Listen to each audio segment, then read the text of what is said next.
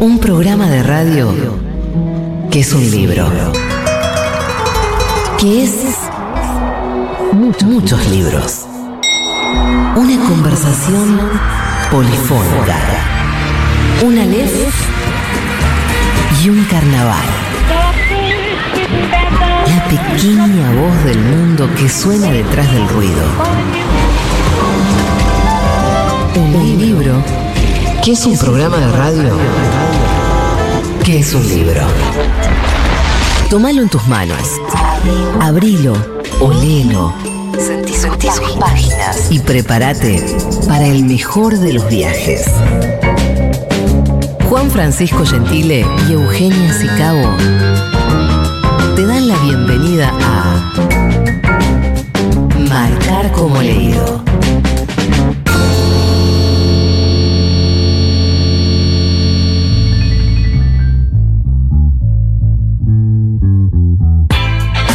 Bienvenidos, bienvenidas, bienvenides a Marcar como Leído, el programa de libros de Futurock que cada martes se mete en el mundo de la literatura, tanto de sus creadores como de sus lectores, con una banda fiel que nos vino a ver en vivo y estamos transmitiendo desde la Feria del Libro de Buenos Aires, desde el stand de ediciones Futurock. Y también tenemos la banda fiel que nos escucha y además que nos escucha en diferido, así que si nos estás oyendo por el método Spotify, pone campanita, seguir y esas cosas para agitar el algoritmo. Estoy como siempre con mi amigo, compañero, poeta, Juan Francisco Gentile. Pero qué presentación, buenas noches, Euge. Bueno, muy contento, estamos como peces en el agua nosotros acá en la Feria del Libro. Em, segundo programa ya de Marcar como Leído, es el último que vamos a hacer desde el stand de Futurock, así que si están cerca, si están en las inmediaciones de la zona del predio ferial eh, de la rural, acérquense al pabellón amarillo, estamos en el stand 2016 eh, transmitiendo este hermoso programa que hacemos cada martes. Tenemos una banda amiga, tenemos pequeños lectores como Ovidio Sarlenga de 5 años que nos vino a visitar y le mando un gran beso. Tenemos Oyentada Fiel. Hoy vamos a estar, como todos los martes, sorteando un ejemplar. En este caso es una historia perdida de Juan Pablo Meneses, un autor chileno. Eh, voy a estar hablando de este libro en un ratito nomás. Pero si quieren participar, pueden hacerlo a. um, arroba futurocok en Twitter con el hashtag marcar como leído. Y hoy no vamos a abrir los mensajes a la oyentada, sino que lo vamos a sortear entre la gente que está acá presente. Así que no se vayan, que tienen altas chances. Vayan pensando anécdotas que les hayan sucedido en la Feria del Libro, manías lectoras con las que puedan seducirnos. Eso, tienen Sí. que seducirnos Bueno. arbitrariamente para, para llevarse este ejemplar. Eh, sedúzcanos con sus manías lectoras. Eh, te cuento que está habilitada ya la ranchada en el piso, acá frente al stand de Futurock, está habilitado el mate, el bizcochito, eh, la gente se está haciendo dueño ya del, del pabellón amarillo, eh, por lo cual, bueno, no- nos gusta mucho encontrarnos con, con la audiencia de Marcar como Leído, aprovechar este, esta oportunidad que nos da la Feria del Libro. Hoy además tenemos una visita estelar, uno de los grandes nombres de la literatura latinoamericana, va a estar conversando con, con nosotros acá en, en minutos. Sí, lo anticipé en el pase que hicimos con Mati Castañeda en Después de la Tormenta. Ya está sentado en los estudios de Futurock Alberto Fuet, escritor, cineasta, chileno, que yo vengo siguiendo su carrera desde hace mucho tiempo y ya he tenido oportunidad de entrevistarlo en, en otros momentos. Así que la mesa está servida y dísima. Y además de hablar con Alberto, además de regalar libros, como comentabas recién Euge, después vamos a estar conversando con Eliana Maglio, que vino, va a estar charlando con nosotros, que deja cartelitos en los libros. Ah, sí, mi descubrimiento de la feria. Pasás Hermoso. por Riverside Agency y hay ejemplares que tienen un post-it Sí. eh, manuscrito que te acercás a leer porque es algo que te tienta y de repente hay como mini reseñas de esos libros hechos por una de las libreras, que además tiene una librería online, que además tiene un Instagram. Bueno, Bueno, entonces está recontra servida la mesa, como decías vos. esto es marcar como leído desde la Feria del Libro.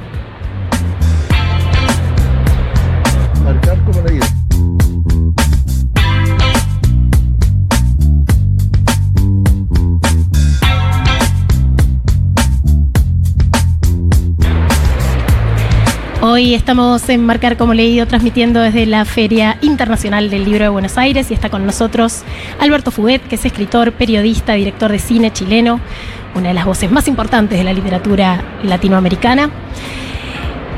¿Cómo estás? Bien, gracias Hola. por la introducción. Bienvenido. Juan, Te acerco un poquito el micrófono eh, para que se escuche mejor. Ahí vamos.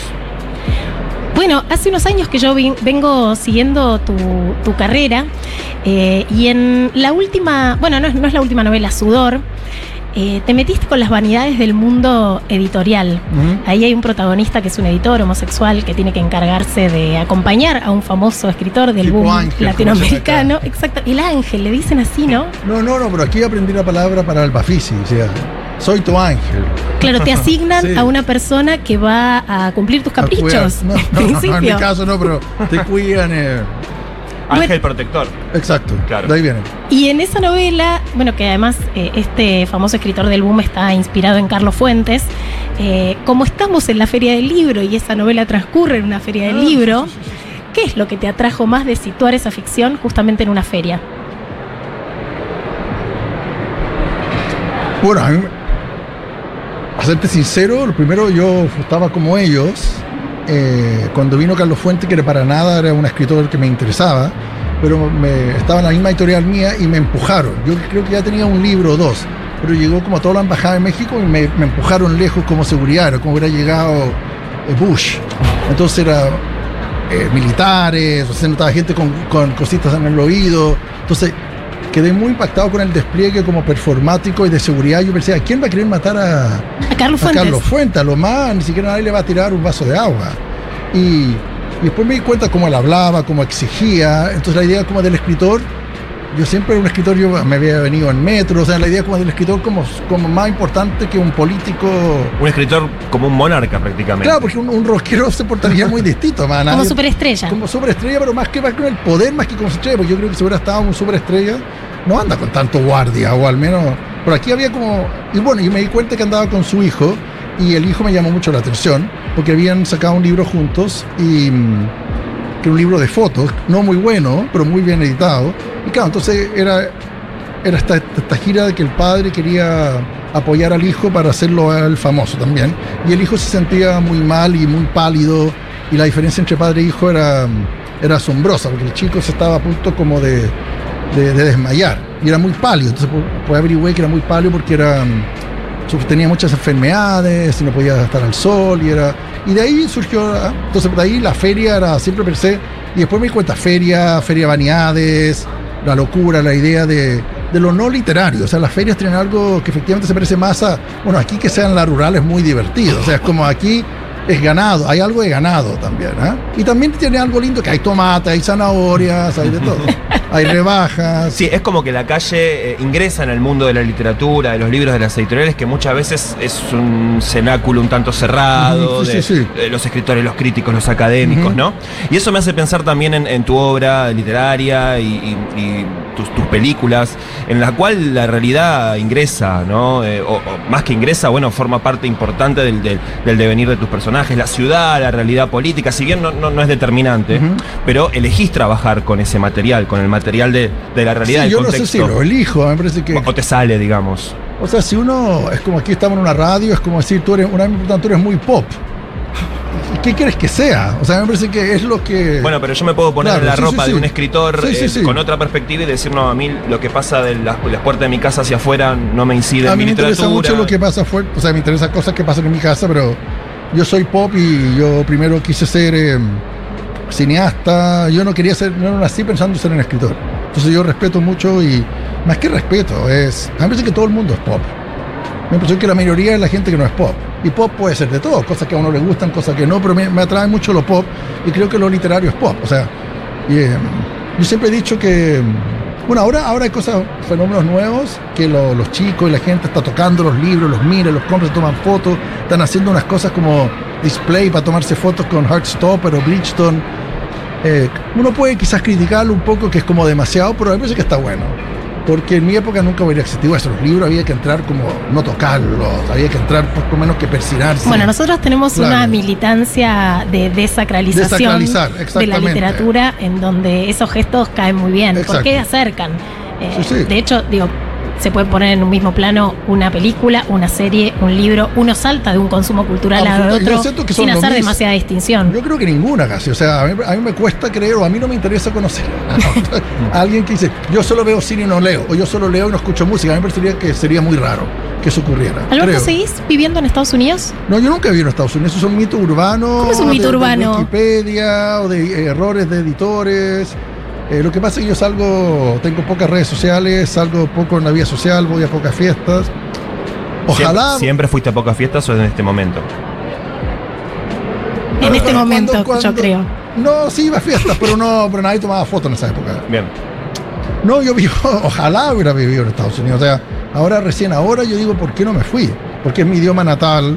Eh, pero estoy muy interesado en el libro. Me parece fa- Yo quiero leerlo en inglés. ¿eh? Ninguno- Hernán Díaz acaba de ganar el Claro. premio Pulitzer por su última que me parece novela. muy lindo que alguien cuyo idioma no es el inglés o idioma natal, digamos. Y me parece que eso va a venir mucho en el futuro, ¿no? Eh, pero no, vivo en Chile siempre y no. Quizás de vivir en Estados Unidos, pero ya esa es otra historia ya que ya no, ya no la puedo arreglar. ¿Y cómo ves la situación actual de la circulación de la literatura latinoamericana? ¿Cómo circulan tus libros? ¿Tienen que pasar, por ejemplo, por España para legitimarse y que lleguen ejemplares Ah, se a los está, otros se países? está todo viniendo abajo rápidamente y eso está bueno. O sea, creo que it's the end of the world as we know it. ¿eh? And Ok. I feel fine. Sí. O sea, me parece que hay mucha editorial. Yo, a mí me encantaría estar en una editorial independiente o alguno de mis libros. ¿eh? Eh, creo que es uno de mis deseos futuros. Pero sí, creo que ya no hay que ir a, re- a ren- rendirle pleitesía al rey de España. Eh, creo que cada país tiene sus propios gustos. Aquí creo que hay un mundo, una escena fascinante. Yo creo que la, la escena literaria acá está tan loca como la que, o tan intensa como la del rock en los 80. ¿ah?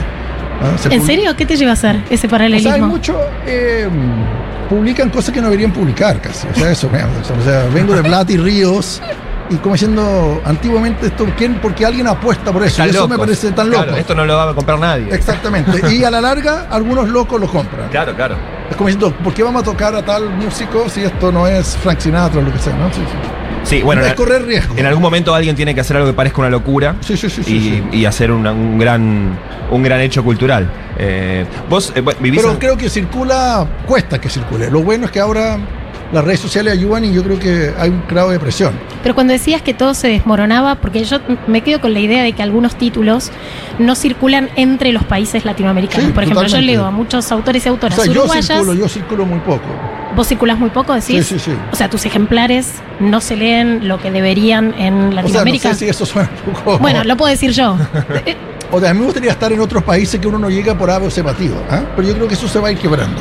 ¿Ah? Y creo que la gente está teniendo más poder, porque pues, a través de las redes sociales la gente dice, mira, salió este libro, encárgalo, la editorial, eh, por ejemplo, Big Sur, ¿conoces Big Sur? La Big Sur, distribuidora, sí, tiene un llevando- gran stand acá en la es feria. un- está logrando que libros raros, chicos, Sí. de editoriales independientes puedan estar en, en lugares donde antiguamente no era imposible que estuviesen. Eh, para quienes están enganchando ahora la transmisión de Marcar como leído, eh, estamos conversando con Alberto Fuguet, que es escritor, director de cine eh, chileno. Bueno, eh, vivís en Santiago, ¿correcto? sí, sí. Eh, Santiago es la ciudad invitada, Invitada. de esta feria. Y te quería preguntar, ¿cómo es tu relación con Santiago? Y cómo es tu relación con Buenos Aires. Bueno, me, me tocó escribir una charla que la pasé bien y mal porque la escribí acá, porque no podía escribirla allá. Yo siento que toda ciudad que sea como que respetable tiene que tener libros que sean respetables. O sea, que uno va a la ciudad, por ejemplo, yo vine a Buenos Aires, este otro motivo, porque quería ver dónde ocurría. mm, Lo primero que yo hice al bajarme del tren, pues me vine en tren desde Mendoza, eh, me fui a la Plaza Lezama, porque a mí me encantó en su momento, estaba leyendo en ese momento sobre héroes y tumbas. Claro. Y para mí era muy fuerte ver que era verdad. Porque antiguamente además uno no, no sabía tanto Google Maps y era como, wow, no me están mintiendo. A mí, a mí me encanta que las ciudades aparezcan en los libros y me parece que los libros ayudan a mitificarla. Por lo tanto, sí, una ciudad sin una novela, libros importantes, uno podría decir que no existe. A lo mejor existe como municipalidad, como... ¿ah?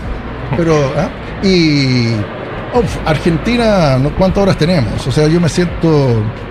Eh, primero, aparte me encanta, pero hay autores para mí son claves, sobre todo Manuel Puig, que me parece que el mundo es de Puig y nosotros solo vivimos en él. Un autor que, sin, sin, sin embargo, no está en el canon de los No lo cuatro o cinco autores más importantes, no entre comillas, de la Argentina. Sí, han tratado, pero eh, pero bueno. el- Por homosexual, por tratar por- con temas Y que, sobre todo yo creo que por no han sido Por los. pop, y por sí. pop, Oh, claro. sí. Sí. Porque tú podías ser homosexual y estar en el closet y hablar Bueno, serio y, ajá, y te podían respetar, pero. Había, hay- había como o sea, categorías de homosexuales. Una, una de las cosas sí. que, que comenté en mi charla, me parece que publicar un libro, el 72, algo así, llamado The Buenos Aires Affair, y Sí. no el escándalo misterioso, en vez de ponerle misterioso a Buenos Aires o el escándalo porteño, ya es un grado de, de locura. O sea, por cómo titula un libro ambientado en Buenos Aires en inglés. O sea, eso me parece que. O la traición de Rita Hayworth, cuando mucha gente a lo mejor no sabe, hoy nadie sabe quién es Rita Hayworth los jóvenes, pero me gusta esa idea. ¿ah? O sea, yo siento que es alguien muy, muy importante. Y sí también me parece que Puig solo pudo haber sido argentino. Porque por el tipo de materiales que trafica y hace O sea, conversar sí, entre o sí. sea, por la, porque en esa época estaba muy lejos. Y también creo que pudo haber sido chileno, pero chileno no era tan pop. O sea, creo que a mí lo que a mí me ayudó Puig, porque yo tenía este trauma de mi identidad. Si yo era chileno, si era gringo, cuál era mi idioma. Y yo quería ser chileno, yo quería ser latinoamericano. Pero los temas latinoamericanos no me interesaban tanto, o no los conocía.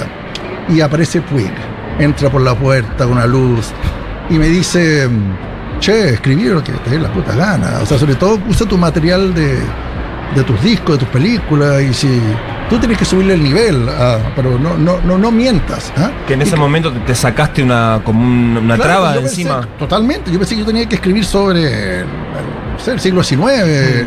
eh, Cosas serias. Sí. cosas serias, cosas rurales. ¿ah?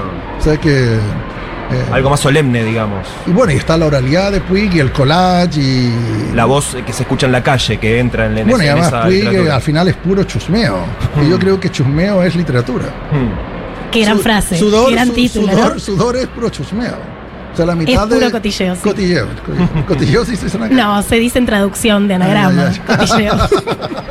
Acá se dice bueno. chusmear. Chu- Y de hecho, el che habilitante como che, puedes Sí. escribir de lo que quieras, en la voz de un chileno suena distinto. Suena Sí, hasta claro. más habilitante para hacer cualquier cosa. Eh, Alberto, a mí me interesa preguntarte. eh, Bueno, y Santiago, no- Sí. nos saltamos Santiago. Bueno, claro, eso también te quería, te quería preguntar. Santiago, bueno, bueno, dudo que lo puedas resumir en, en pocas Sí, pero en palabras. dos porque- palabras es lo que yo Sí. estuve pensando y analizando. Yo en un momento me dije que si bien Buenos Aires podía ser más divertido y Río puede ser más bello, eh, yo tenía que apostar por Santiago. Hmm. Y si Santiago no me acompañaba, bueno, entonces lo inventaba o lo arreglaba o lo mitificaba, pero me parecía que, que para qué inventar una ciudad si ya existía una. Y toda ciudad tiene cosas, y creo que parte de la labor de un escritor es encontrarle cosas y darle, darle onda. Santiago, que, Mala onda. Bueno, Mala onda es el primer libro de Sí. Alberto Fuguet que escribió cuando era muy joven. que muchos le dicen el catcher in the rye de Latinoamérica. Y Se porque editó es acá, como un- además, sí. se editó por primera Sí, vez acá. Yo tengo tu primera edición. Que es azul, sí, sí, Sí, sí. Por eh, Juan Forn. sí, con sí, sí. una tapa muy pop, Muy muy, pop. eh, conversa con la estética de Soda Stereo de ese momento, la Sí, tapa sí, de mala sí, o onda. de virus. De sí, sí, sí, virus, sí, sí, sí. totalmente, muy Federico Moura es Muchas gracias. eh, la Muy- foto de tapa. A mí me parece que las portadas son importantes también. Y esa Bueno, marcó. Y eso Puig lo supo también. Hmm. Un libro sí entra por los ojos. Sí, no, no mintamos. Y, los, y por el título también. Sí, claro. poner eh, estoy muy aburrido que, no sé, ¿ah? que poner venite a casa esta noche, ¿no? O sea, creo que los títulos también dicen algo. Y en relación a tus adaptaciones cinematográficas, ¿qué onda? ¿Qué onda ver tu obra en otro, en otro a mí, a lenguaje? mí no ha sido muy adaptado, la verdad. Eh, yo, yo, por eso yo he hecho películas, porque a mí me atrae el, el medio. ¿eh? Me hubiera encantado que me adaptaran. ¿ah? No, no he tenido mucha la suerte. Sí tuve una, una película extraña, que ahora se está pensando en transformar en serie. Incluso cuando dije, oye, pero ya se hizo película mejor, porque así se nota que, que ya se pudo hacer, que fue Tinta Roja, que se hizo en Perú. Y eso me llamó la atención, que se hizo en Perú y no en Chile, y donde efectivamente habían diarios peores que los que había en Santiago sobre, eh. Como crónica, Claro, diarios Tinta Roja de, tuvo un premio muy importante en su momento. de ¿O estoy cine. Sí, claro. Sí, sí, premio yo no ganaba, así que yo no creo. Hay menos importante, pero ganó fue como Festival de San Sí, Sebastián. pero, era- pero claro, en Lima había estos diarios donde salía la sangre, las tripas, los cadáveres. Claro, porque Tinta Roja eh, tiene como trasfondo el, mundo del periodismo. sí. claro.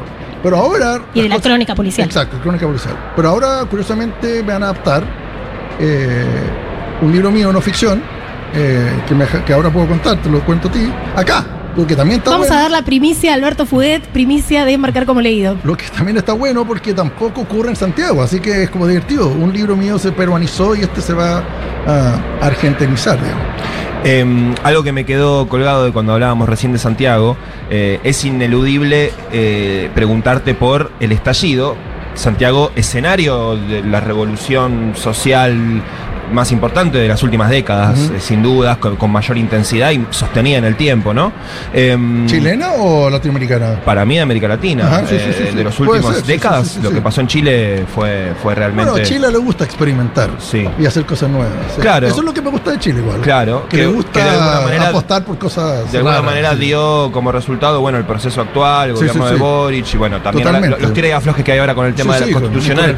Eh, te quería preguntar tu sensación eh, respecto de estos años en Chile en términos sociales políticos. En algún momento parecía que se daba vuelta el país, patas para arriba y no quedaba otra. Ahora la cosa parece estar más Sí, complicada. yo creo que se dio vuelta. Sí. se dio vuelta de nuevo. Eh, yo me sentía como Warren Beatty en Reds, o sea, sentí que estaba viviendo por primera vez algo histórico. Sí. Como yo no viví la época de Allende, y es verdad que viví la dictadura, pero era otro, otro tipo de épica, o no épica, eh, claro, siento que no puedo creer que esto está ocurriendo. Es como ver como... ¿eh?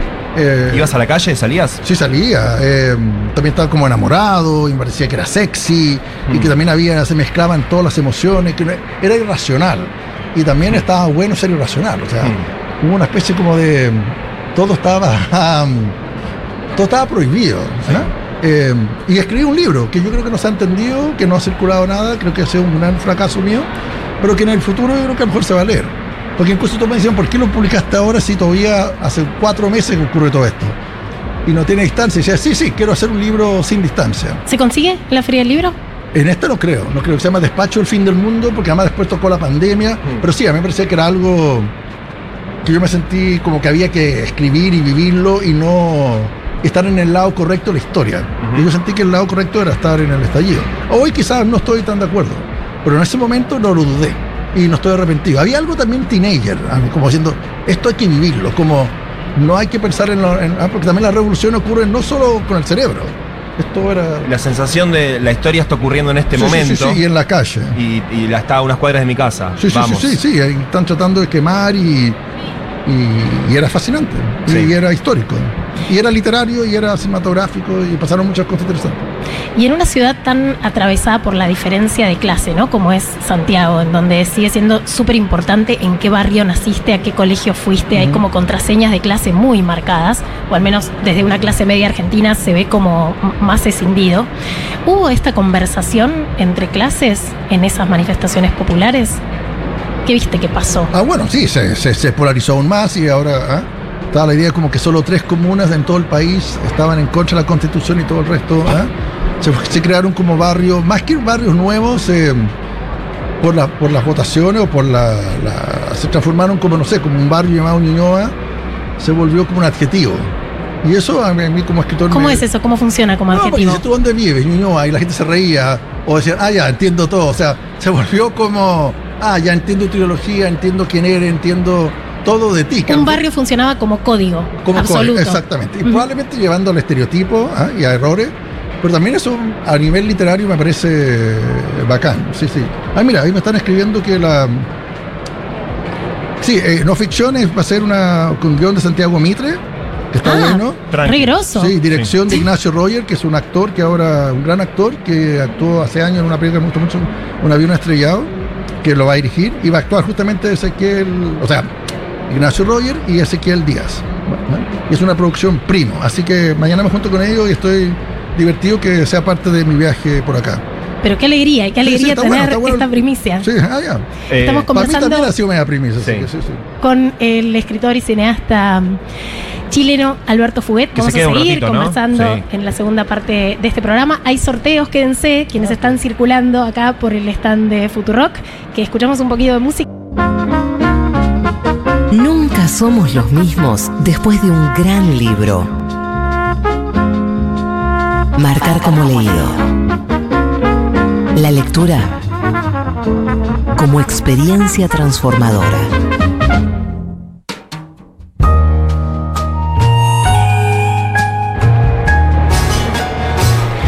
Todos los martes, gracias a la gente amiga del Grupo Planeta, tenemos para sortear entre la oyentada bella de Marcar como Leído, que hoy tenemos ahí lectores y lectoras estoicos esperando este momento del sorteo del libro. Vamos a hablar de una historia perdida de Juan Pablo Meneses, que es un cronista chileno que escribió un híbrido entre crónica y novela que destapa un evento bastante poco conocido de la historia chilena, que es que el día del bombardeo a la moneda, cuando muere Allende, hay un piloto de la Fuerza Aérea Chilena que da vuelta a su avión y bombardea un eh, hospital militar. Eh, entonces siempre parece que dentro del relato oficial, primero que fue, eh, cuando lo leía pensaba en el 11 de septiembre que además de caer las Torres Gemelas, cayó otro edificio y además pasó algo en el Pentágono y que después en la versión oficial eso como que se silenció. Sí. Bueno, algo similar con este único avión O sea, yo que no lo- bombardea. yo no lo sabía. Bueno, acá No tenemos está- un escritor chileno que no sabía sobre, sobre este evento que, que cuenta Meneses, y él en realidad lo sabe o lo recuerda porque parece que él siendo chico vivía a dos cuadras de este hospital militar y su madre le dijo como madre judía o madre italiana, no salgas que te va a caer una bomba, y fue literal, cayó una bomba, él salió disparado por este estallido y lo cuenta muy bonito además. eh, con grandes herramientas literarias diciendo, bueno, esa bomba fue la que activó mi memoria. Yo tenía 4 o 5 años y desde ahí empiezo a recordar Ah, a partir de ese evento traumático. Que casi que no hay otro registro más que la foto que él sacó mental cuando, desafiando los consejos de sus padres, fue a jugar al fútbol con otros amigos cerca de este hospital militar y vio una parte de este hospital eh, bombardeado. Eh, entonces, bueno, empieza a ser como una genealogía de este momento histórico, a ver qué hay escrito en la prensa, qué se puede eh, encontrar. Está la hipótesis de que fuera alguien que inexperto, entonces que bombardeó en el lugar equivocado, pero nadie eh, habilita la hipótesis que él maneja, que es la hipótesis del traidor, ¿no? De, un- Traidor. de un constitucionalista al interior de las no Fuerzas aceptar, Armadas que no iba a- que no iba a aceptar ese, Los ese órdenes. bombardeo, exactamente. Y como dato curioso de, de la dictadura de Allende, cuenta, entre otras cosas que se fue enterando en las entrevistas que hizo, que hubo pilotos chilenos que en los 80 viajaron a varias misiones en África y que mucha gente de la Fuerza Aérea de Chile se iba a Sudáfrica por varios meses a convertir en la guerra fronteriza con Angola que les pagaban mucho dinero extra, que nadie podía saberlo, y que el acuerdo entre el país en ese momento del apartheid y la dictadura de Pinochet incluía que oficiales chilenos fueran hasta allá para interceptar las comunicaciones entre combatientes cubanos que estaban combatiendo para el lado de Angola. Entonces, la Cuba de Fidel había mandado militares a Angola y los sudafricanos no lograban entender lo que hablaban, entonces había gente chilena interceptando esas comunicaciones. Es como un nivel de capas y, Sí. y bueno, y, y un laburo periodístico muy interesante eh, que está volcado en esta suerte de crónica novela que se llama Una historia perdida de Juan Pablo Meneses y que vamos a estar la sorteando en este momento. Me- a ver ahora. nuestra, me- nuestra productora me estrella Dani Morán que también sabe, ¿sí? ¿Te lo llevas? O sea, después paso por planeta. tengo Después unos contactos. pasás por Sí. Planeta. Eh, a ver si tenemos un micrófono. Lindo la, la- ¿Conocías alguna de estas dos anécdotas? No, ninguna. O sea, me encantó. Mirá, qué raro, porque, digo, tenemos un chileno en la mesa que lo desconoce. A ver, Dani Moral, que hace las veces de movilera, nuestra productora, que va en busca de una gran anécdota para llevarse el libro. Anécdota ver. lectora. Eh, acá hay bastantes personas observando. ¿Quién quiere comenzar? Por acá hay caras que vemos de vuelta. ¿eh? Hay gente que está recibiendo, que quiere llevarse el premio. Por acá. Eh, empezamos. ¿Tu nombre? Francisco. Fran, contanos alguna anécdota vinculada a, a la escritura, a la lectura o a la feria, ¿no? También. Bueno, no, para contar un poco de la feria. Hola. a Hola. Juan. Buenas, Gracias. ¿cómo va? Qué lindo volver a verlos. Gracias por Escucharlos siempre y volver a verlos ahora. Igualmente. Eh, en cuanto a la feria, quería venir antes, pero pude venir recién hoy. Y lo lindo fue que estaba caminando, dando vueltas, y de repente veo que en un stand está Alejandra Camilla, que a mí me encanta, la autora. Digo, listo, es mi oportunidad para comprarme mi el último libro de la autora que lo tenía pendiente. Fui, me lo compré, me lo firmó, la saludé, hablamos un ratito. Antes estoy haciendo la fila para que me lo firme y veo a mi mejor amigo de repente. Casualidad, yo había pensado decirle que no y después colgué, qué sé yo. Entonces es como que la feria me parece que es un poco eso, como esos encuentros así inesperados. eh, andar por los mismos pasillos un montón de veces. Recién no. Actúa el universo en la feria, ¿no? Pareciera, está todo complotado. ¿no? Muy Sí, bien, una hermosa anécdota, llena de cariño. Acá las chicas, ¿alguna? No sé qué hay que hacer. Acabo de llegar, no soy un extraño. Bueno, estás acá en el stand de Futurock, que marca me he leído. Contanos un poco qué libro contaste y si tenés alguna anécdota también. Estamos sorteando un libro, ¿sí? Ok, ok. Anécdota lectora. Bueno, eh, soy muy, muy lectora desde muy chiquita. Eh, mi, mi mamá me traía a la feria del libro cuando era chiquita, era mi plan favorito. A la feria también infanto-juvenil que se hace en vacaciones de invierno, era como el mejor plan para mí. Y como anécdota, yo me guardaba libros en el baño cuando tenía que estudiar para el colegio. Me decía mi mamá, no voy al baño, voy al baño, y me encerraba a leer. Ah, buenísimo. Porque no quería estudiar, pero sí quería pasarme la tarde leyendo mi libro. que ¿Y te estaba- quedabas, perdón, encerrada en el baño leyendo? Sí, me tocaba la puerta tipo, che, ¿estás bien? No, ya salgo, ya salgo. Y capaz que estaba como compenetrada leyendo y era como, no quiero estudiar matemática, pero me quiero quedar leyendo, no sé, el libro de turno que estaba leyendo en ese momento. Muy linda anécdota, ranquea. Hermoso, rankea. muy Recién bien. llegada, ¿Alguien? pero con chances. Acá, acá hay una que levantó la mano, tiene algo jugoso. ¿Qué tal? ¿Tu nombre? Hola, Francina y Hola. Ailén. Eh, hola. Eh, nosotras nos conocimos en el subte. ¿Se conocieron en el subte ahora? Eh, no, no, nos conocimos allá hace unos años. eh, porque ella estaba leyendo un libro que a mí me gustaba mucho. Entonces, como que bueno, ahí empezamos a hablar. Y mm, después nos pusimos de novia por ese libro. Así que es una anécdota lectora. Linda. ¿Qué libro era? ¿Qué libro? Eh, Gente normal o Normal People de Sally Rooney. Ah, bien. Miren cómo la contraseña lectora lleva al amor. Esta es la historia de mi vida. Pu- Puro amor en estas anécdotas. Muy ¿Alguien bueno. más? ¿Alguna más tenemos? ¿Algo Acá. más? A ver, Buenas tardes. maestro. Bueno, Buenas. eh, yo mi ¿Cómo pasión anda? por la lectura se la debo a un profesor que tuve de literatura, que es un escritor que se llama Juan Sasturain. Sí, claro. Actual director de la Biblioteca Nacional. Bueno, eh, entonces la verdad que se lo debo a él, porque con mucho amor enseñó y te queda, te, te lo llevas para siempre. Qué lindo de tenerlo de profe a Sasturain. Y es verdad. Sí, un crack. Aparte, muy buen jugador de fútbol, sí, Juan. es Un profesor importante, ¿no? Sí. Bueno, fue emotiva. Bueno, gracias. Buenísimo. ¿Qué? Esto Anécdotas cargadas de cariño. Sí. Acá hay alguien más, a ver. Hola, soy Belén. Eh, gracias Hola. por el programa. Le sigo siempre desde que están en el primer programa. Bueno, la anécdota es que. Gracias hace- por estar del otro lado. Gracias. Eh, hace unos 11 años, 12, que arranqué mi primer trabajo, fue en la Feria del Libro acá, en Capla, y había una autora independiente que escribía literatura infantil.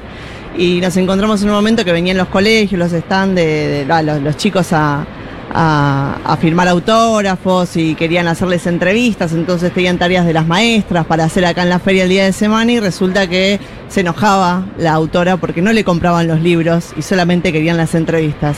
Y eso me quedó muy marcado porque, digo, al final, digo, uno se, sobre- se, se abalanza sobre los autores. Y no siempre son simpáticos o Claro. simpáticas, ¿no? Son personas como Sí. una, ¿no? ¿Y por qué tienen que pretender nosotros, como lectores, eh, que del otro lado haya empatía, ¿no? Sí. Digamos que hay egos importantes también, ¿no? En el, en el, en el gremio. No sé qué dice acá nuestro eh, No, ahí escritor invitado. tiene, me parece que ante un lector eh, tiene que ser súper empático y, y uno recibe mucho. Claro. O sea, me parece que el, que el- el logro no debería estar, digamos. ¿ah? A mí Bueno. Me han contado mucha historia y toda esta historia Sí. muy linda. O sea, todos dan para pequeño cortometraje. Bueno, toma Sí, sí. nota, que sos el cineasta de la mesa. Bueno, acá uno que también nos visitó el martes pasado. Eh, ¿Querés recomendar o volver a contar tu anécdota? Lectores reincidentes. Sí, yo vuelvo por la revancha y además por disfrutar del programa. Qué grande. Wow. Eh, así que bueno, vuelvo a contar. Yo cuando leo los libros, como no me gusta marcar con lapicera ni con lápiz, a- en una hoja que la dejo al final del libro, escribo las frases o aquellos fragmentos que me gustan y los números de las páginas que, que más me gustan y los que más más les pongo una estrellita para después quizás eh, volver a esa, a esa página eh, y ver qué era lo que, lo que me gustaba. Y también leo, capaz como leo varios libros a la vez, acorde a lo que va pasando en el día. Por ejemplo, no sé, el otro día, con respecto al natalicio de Vita, no sé, leer el libro de Vita o algo así. Ok. Bien. Bien. Lecturas marcadas por la coyuntura. Sí. Qué difícil la vas a tener Dani Morán, que siempre hace esto Uh, dictatorialmente, pero sin dar la cara, porque lo hace detrás de... Me gusta lo que dijo el último chico, pero yo también quiero defender que los libros no se enojan si se subrayan. O sea, me parece que, que existe Sí. una idea como de maestra que es mal educado. O sea, si yo fuera un libro y a mí me subrayan con colores, con lápices, con flor- florcita, lo que sea, yo estaría muy honrado. Para mí si no te subrayan no te quieren. Yo también creo, también creo. Si no te marcan, si no te manchan, si no Sí, dejan huella, no te quieren mucho. Como la gente. Y parecido, parecido. ¿Quién se va a llevar una historia perdida de Juan Pablo Meneses? Yo creo que la firmeza tiene que ser premiada. La firmeza, la, reincidencia. la- la- Sí, La sí. firme- Pero hay dos por reincidentes. eso- Hay dos reincidentes. yo- ¿Qué, qué hacemos? ¿Qué hacemos, Daniela Morán? Eh, no sé, ahora vemos, ahora charla, vamos a darle a- acá Al reincidente. Vamos, vamos, que- vamos. que por- que- Este que- no, este es Ay, mío no, que está ay, marcado. Este ahora- tiene. ahora yo- yo- Daniela Morán hace el gesto de agarrar mi ejemplar. Perdón, Todo rayado. Tampoco Hay otro tanta que tengo por generosidad. allá atrás. Vamos a ver si también la gente de Futuro nos da alguna otra edición Bueno, para poder regalar acá a los oyentes. Pero bueno, yo creo que sin duda es el que ha reincidido y que tiene un archivo guardado de todas las marcas que tiene de sus libros para, Perfecto. para volver. Perfecto, dale. que bueno, vamos, estamos. vamos con esa. Bueno, qué lindo escucharles, qué lindo que estén, estén acá con, con nosotros. Habitualmente hacemos el programa en un estudio de radio. Muchas gracias. Eh, Acá hay aplausos. son- son es una presencias- gente muy generosa. presencias No, fantasmáticas para nosotros, la audiencia. Tienen que ver con, con lo que hablamos de lo pop y lo sacralidad. O sea, aquí solo han hablado de emoción y de amor. Claro. O sea, como conocer a alguien que está leyendo un libro que a ti te gusta a ti, como, como icebreaker, como quebrador de hielo, o encontrarse con un amigo. En la, o sea, siempre es como a mí me encantan la- las películas en que la gente también se va a librerías. Sí. Mucho más divertido que ir a una plaza, no sé, ¿no? siempre la gente va a plazas, eh, pero me parece que es mucho más lindo alguien va a una librería. Nuestras locaciones favoritas. Sí. Bueno, vamos a seguir conversando después de la tanda con Alberto Fuet. Ya venimos.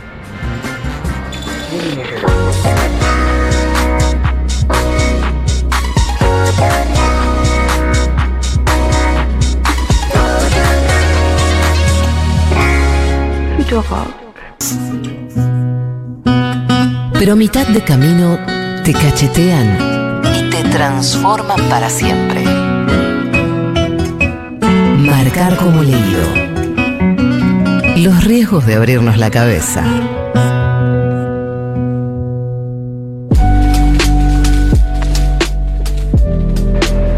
Seguimos en Marcar como leído, transmitiendo desde la Feria Internacional del Libro de Buenos Aires. Nos quedamos con un montón de anécdotas y con pocos libros para premiar esas anécdotas. Acá las chicas que se conocieron en el subte por una contraseña lectora que una le preguntó a la otra qué estás leyendo y ahora son pareja. ¿No puede durar un par de semanas más la feria si hacemos algunos programas? Es que es hermoso esto de volver presencia Yo a la quiero- gente que nos Yo escucha. quiero seguir haciendo el programa con, con audiencia en vivo. No, y también ciertos mitos son todos muy jóvenes, o sea que la idea es que la gente no lee, que seguro que todos tienen celular, pero Sí. ¿qué importa, no? Nos contaba fuera del aire Alberto Fuguet que sigue una cuenta que tiene que ver con esto de gente que lee en el transporte público. ¿Cómo es? Se llama Hot, Hot Dudes Reading.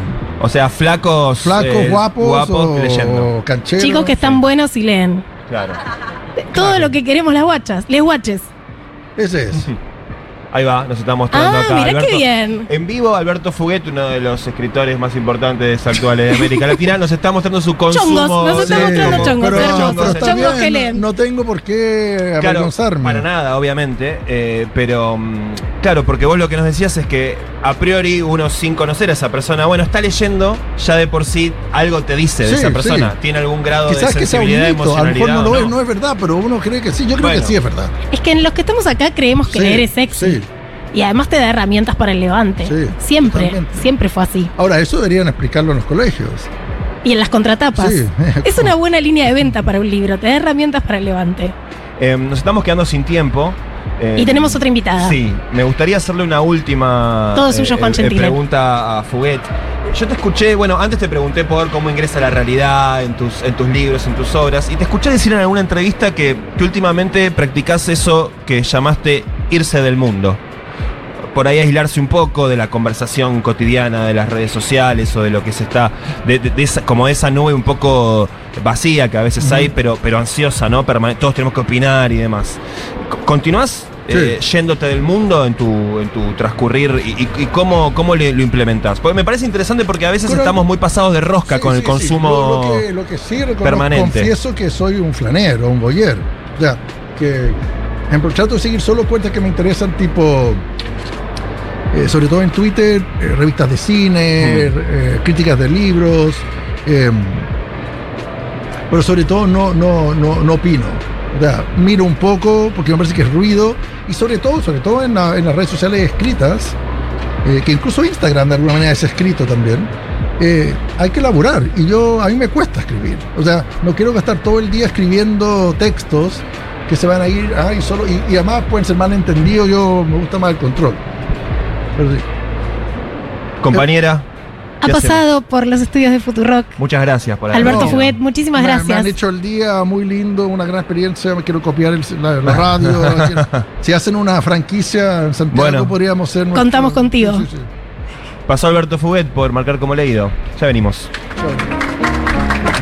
Nunca somos los mismos después de un gran libro. Marcar como leído.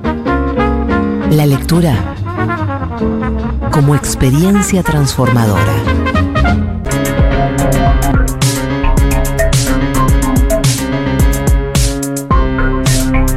Seguimos transmitiendo Marcar como leído desde el stand de Ediciones Futurock en la Feria Internacional del Libro de Buenos Aires y paseando por sus pasillos, yo me encontré con algo muy particular en el stand de Riverside, que es que en algunos ejemplares hay pegados unos post-its manuscritos que te dicen algunas cosas sobre el libro. Y digo, ¿quién está detrás de esto? Porque esto no es una política editorial de marketing de una editorial. Y detrás de esto está una librera, Eliana Maglio, a quien tenemos aquí en la mesa de marcar como leído. ¿Cómo Bienvenida, va? Eliana. Hola. ¿Cómo estás? Más cerquita del micrófono. Ahí voy. Ahí estamos. Ahí estamos. ¿Cómo están? Muchas Bien. gracias por la invitación. Un placer estar acá. Bueno, contanos un poco cómo se te ocurrió, qué, qué pasó un día, te levantaste y dijiste yo voy a hacer esto, voy a pegar carteles en los libros y, y dejar mensajes, a ver qué le pasa a ese lector, esa lectora que se encuentra con ese papel. Más o menos. Eh, en Riverside tenemos. en Riverside es la tercera distribuidora de libros más grande del país. Eh, hay un grupo editorial, Trini Vergara Ediciones, que estaba haciendo esto de los papelitos, comunicándole a sus lectores algunos tips eh, para conocer los libros antes de quizás incluso agarrarlos, ¿no? Entonces yo dije, ¿por qué no hacer lo mismo? Hmm. Pero a diferencia de, de poner capaz el link con alguna película o una breve sinopsis de la trama, yo fui más a por qué me gustó este libro, un poquito de qué va y por qué creo que te podría gustar a vos, lector, ¿no? Un mensaje que, que interpele de lector a lector. Esa Mm. fue un poco la idea. eh, pero pasaron cosas. se hizo, se popularizó mucho, ¿no? Esa es la parte que capaz no esperaba y, y que sucede y que está buenísimo. Eh, ahora me pasa de pronto que estoy en, en el stand ahí y, y escucho, ¿no? Mm, La gente murmura cosas. Hmm. Ah, ¿quién escribió esto? Ay, qué bueno que está. Y yo, bueno, Es que hay una intervención muy artesanal que te hace frenar en el stand.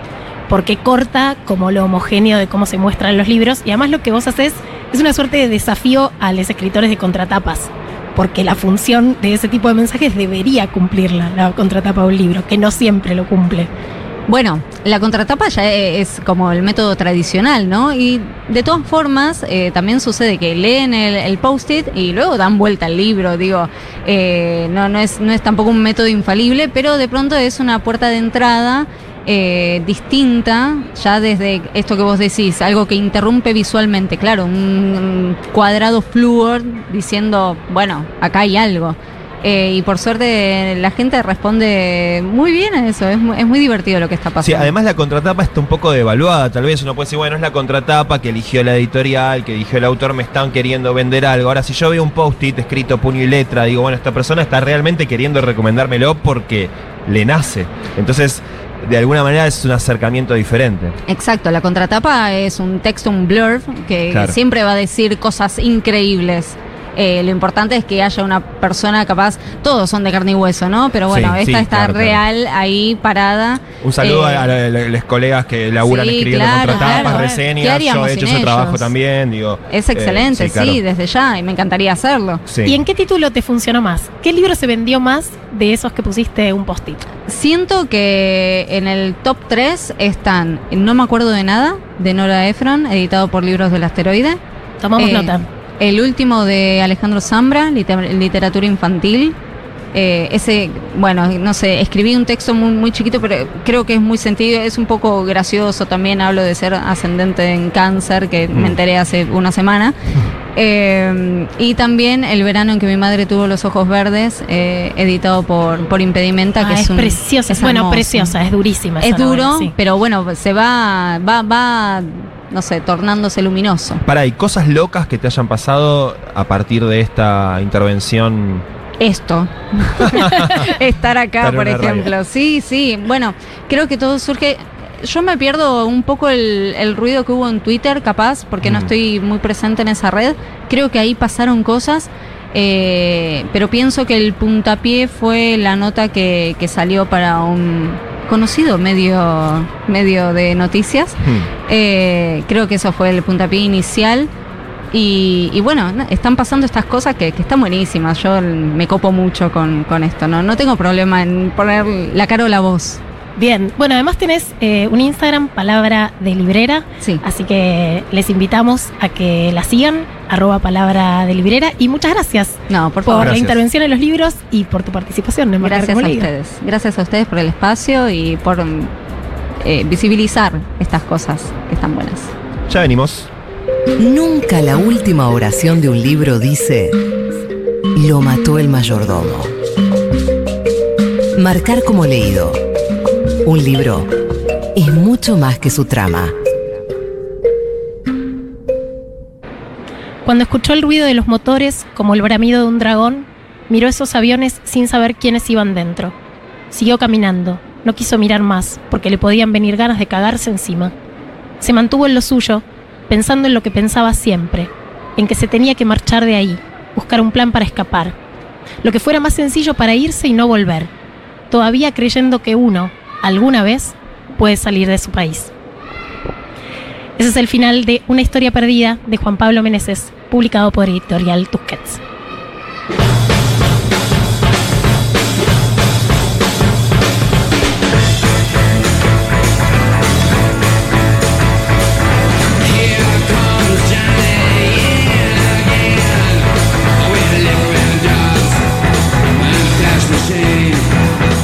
Rápido se pasa esta hora de programa cuando uno la pasa así de bien. Nos queda cortita, cortita. Qué cortita nos queda y más ahora. Bueno, vamos a extrañar esto de la transmisión en vivo desde el stand de Ediciones Futurock. Un montón. Poder ver a los oyentes y las oyentas de ¿Sabés este lo que, programa en vivo. lo que tenemos que hacer, Euge, es más transmisiones en vivo y que venga la oyentada a marcar como leído. Y podemos eh, vamos a hablar con ¿No? la gente de Futurock, vamos a hacer algo en Junta, vamos a hacer Un martes por mes, un, un programa en vivo, un encuentro. eh, nos quedamos tomando una birrita vernos. después, claro. Sí, totalmente. Eh, vamos a invitarlos, también va a presentar nuestra compañera y amiga Florencia Halfon este sábado, 13 de mayo, a las 16 horas, el nuevo libro de la editorial. Precioso se llama libro. Leonardo Fabio, Vigente, un recorrido por sus pasiones. Eh, así que, y saben que, si quieren venir a comprar el libro al stand de Ediciones Futurock, si dicen que vienen de marcar como leído, tienen un 10% de descuento. Nada despreciable Nada desdeñable. en estos momentos de 120% de inflación anual. Exactamente. El crudo dato de la realidad, La realidad. por mi compañero ¿Qué le vamos a hacer? Juan Francisco Gentile. Hicimos este programa Daniela Morán en la producción y coordinación de aire, Paula Artiuk en los controles, operación técnica, magia y puesta en el aire, Leila Gamba en la coordinación de ediciones Futurock. Mi nombre es Eugenia Sicabo Yo soy Juan Francisco Gentile. y nos volvemos a encontrar el próximo martes en un nuevo capítulo de Marcar como leído. Chau, chau.